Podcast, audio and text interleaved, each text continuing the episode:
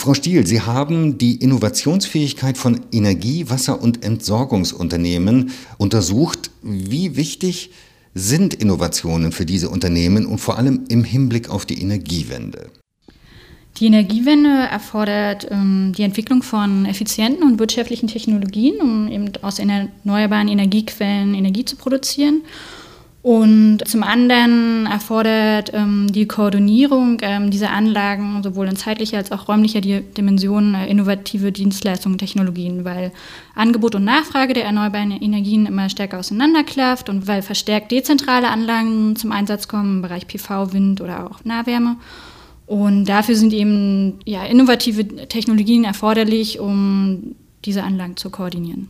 Wie begegnen denn diese entsprechenden Unternehmen, also die Energie-, Wasser- und Entsorgungsunternehmen, diesem steigenden Innovationsdruck? Dafür haben wir uns angeschaut, ob die Unternehmen selbst in Forschung und Entwicklung investieren und haben gesehen, dass die eigenen Aufwendungen für Forschung und Entwicklung in der Energie-, Wasser- und Entsorgungswirtschaft zurückgehen seit 2009. Daraufhin haben wir uns gefragt, ob es vielleicht so ist, dass die Forschung zu Themen der, zu Technologien der Energie-, Wasser- und Entsorgungswirtschaft vielleicht in anderen Bereichen stattfindet. Das ist tatsächlich der Fall. Also 40 Prozent aller Unternehmen, die in diesem Bereich forschen, stammen eigentlich aus dem verarbeitenden Gewerbe. Was uns dann auf die Idee gebracht hat, dass es vielleicht so sein könnte, dass die Energie-, Wasser- und Entsorgungsunternehmen diese Technologien einkaufen. Und da lässt sich tatsächlich beobachten, dass zwischen 2006 und 2014 die Investitionen in innovative Technologien im Bereich Klimaschutz, aber auch im Bereich Digitalisierung sehr stark angestiegen sind. Welche Gründe stehen denn hinter dieser Entwicklung? Zum einen ist die Energiewirtschaft, aber vor allen Dingen auch die Wasser- und Entsorgungswirtschaft sehr stark von Kleinunternehmen geprägt und es wäre unwirtschaftlich, wenn jetzt jedes kleine Stadtwerk anfangen würde, seine eigene Windturbine zu entwickeln.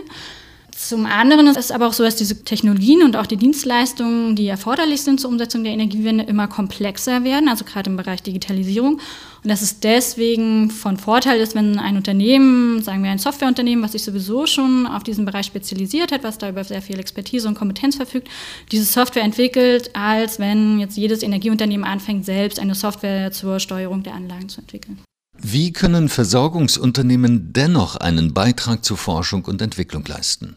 Ich denke, der Beitrag der Energie-, Wasser- und Entsorgungsunternehmen kann dann darin liegen, die Technologien, die in anderen Sektoren entwickelt werden, auch tatsächlich zu erproben, vermehrt Pilotprojekte zu starten und ähm, darüber eben ihre Innovationsfähigkeit unter Beweis zu stellen.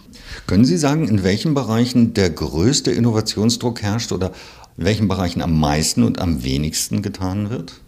Ich denke, am meisten Innovationsdruck herrscht einfach aufgrund der Energiewende und der Klimaschutzziele im Energiesektor, speziell in der Strom- und Wärmeversorgung. In der Stromversorgung ist schon relativ viel passiert. Ich denke, die Herausforderungen der Zukunft werden in der Wärmeversorgung liegen, um auch dort die Wärmewende zu schaffen.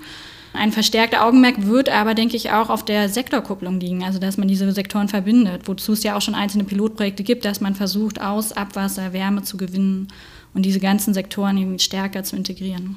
Was kann denn der Staat tun, um Forschung und Entwicklung in diesen Bereichen zu fördern? In Bezug auf die Energie-, Wasser- und Entsorgungsunternehmen ist es sicherlich sehr hilfreich, aktiv Förderprojekte auszuschreiben, wo sich die Unternehmen daran beteiligen können. Also solche Pilotprojekte wie zum Beispiel im Rahmen des Förderprogramms Syntec, wo die Unternehmen die neuen Technologien, die auch in anderen Sektoren entwickelt wurden, erproben können und auf ihre Alltagstauglichkeiten untersuchen können.